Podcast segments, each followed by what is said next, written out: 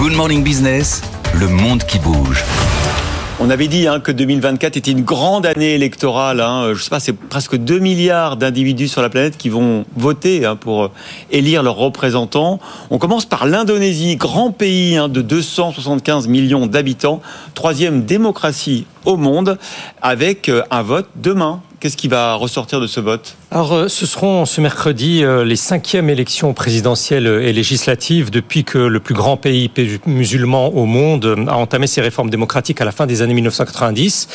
Ça se décidera entre l'un des principaux membres du gouvernement et deux euh, ex-gouverneurs, l'un de la capitale et l'autre de la province de Java centrale. Et d'après les dernières enquêtes d'opinion, c'est le ministre de la Défense, Prabowo Subianto, qui pourrait l'emporter dès le premier tour de scrutin, sinon au prochain, qui sera en juin. Cet ancien chef des forces spéciales avait un temps quitté le pays à la chute en 1998 de Suharto, dont il fut le gendre. Il a été accusé de graves exactions euh, durant le régime autoritaire de l'ordre nouveau, sans être poursuivi ensuite par la justice. Le militaire s'inscrivait dans une volonté alors d'imposer une identité indonésienne unique euh, pour un archipel où quelques 1300 groupes ethniques sont recensés.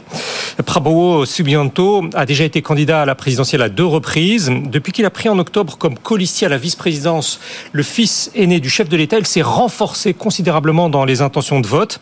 Un sondeur à Jakarta a parlé d'effet Jokowi. Jokowi, c'est le surnom du président démocrate Joko Widodo, au pouvoir depuis deux mandats et qui le quitte, euh, doté d'une très solide cote de popularité. Des organisations étudiantes, euh, la jeunesse de moins de 30 ans euh, forme un tiers de l'électorat, y voit une interférence. Certaines analyses avancent, y compris que le futur président se retirait assez vite au profit de son vice-président.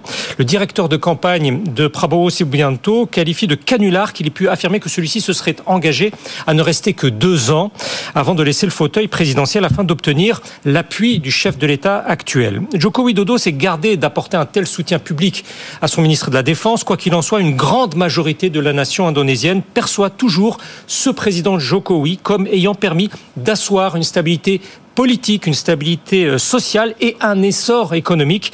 Un financier indien se montre tout à fait admiratif qu'une telle reconnaissance populaire puisse encore exister dans un régime démocratique au terme de dix années de pouvoir. Et d'ailleurs, la semaine dernière, avec Christopher Dambik, on a parlé des Joconomics hein, qui ont fait euh, le succès hein, euh, économique de l'Indonésie avec, vous avez vu, pour 2024, les perspectives de croissance pour l'Indonésie du FMI qui sont à 6,4 ou 6,7 Tout à fait. un grand émergent quand même l'Indonésie. Hein. Oui, et en effet, le prochain président président partira d'une base très substantielle. La progression de l'économie a atteint 5% l'an dernier, euh, au-dessus des prévisions, avec comme il faut le noter, euh, plus importante composante, l'industrie manufacturière. Euh, mardi dernier, le ministre sortant de l'économie, en confirmant le rythme extraordinaire jusqu'à 2025, a souligné que la croissance dépasse maintenant celle de la Chine et à destination du prochain gouvernement, il appelle de ses voeux des politiques durables pour la confirmer parce que après le pic de 2022, il y a quand même eu une relative décélération de cette économie encore dépendante de ces ressources minières. L'équipe de campagne du troisième candidat, notamment, euh, explique, euh, y compris redouter que le bonus démographique de ce pays euh, très jeune ne se transforme en catastrophe si la qualité de cette croissance économique n'est pas tenue. Dans une note très confiante à cet égard, le gestionnaire américain d'actifs PIMCO a recensé l'ensemble des nouveaux atouts du numéro 1 de l'ASEAN, dont les énormes progrès en termes d'infrastructures numériques et de réglementation dans ce domaine, l'amélioration des compétences numériques, peut-on lire, des Indonésiens est mise en exergue. L'objectif est non pas de rejoindre maintenant le groupe des BRICS, mais celui de l'OCDE. C'est au sein de ce club des économies avancées que Jakarta entend jouer le rôle de grande voix du Sud global, pour reprendre la formule d'un diplomate indonésien. Les, États-Unis, le Japon et l'Australie se montrent les plus favorables à cette candidature. Mais fin janvier, il faut le noter, Israël a exprimé son objection au cours d'une réunion des États membres de l'OCDE en invoquant le soutien appuyé de Jakarta aux Palestiniens. Le ministère indonésien des Affaires étrangères dit ne voir aucune relation entre ces deux questions.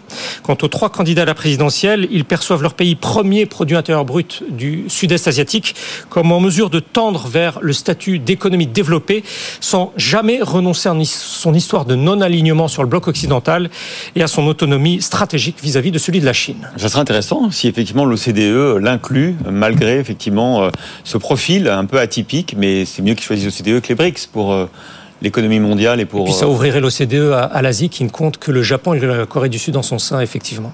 Voilà, le vote demain. Merci beaucoup, Bedaouda.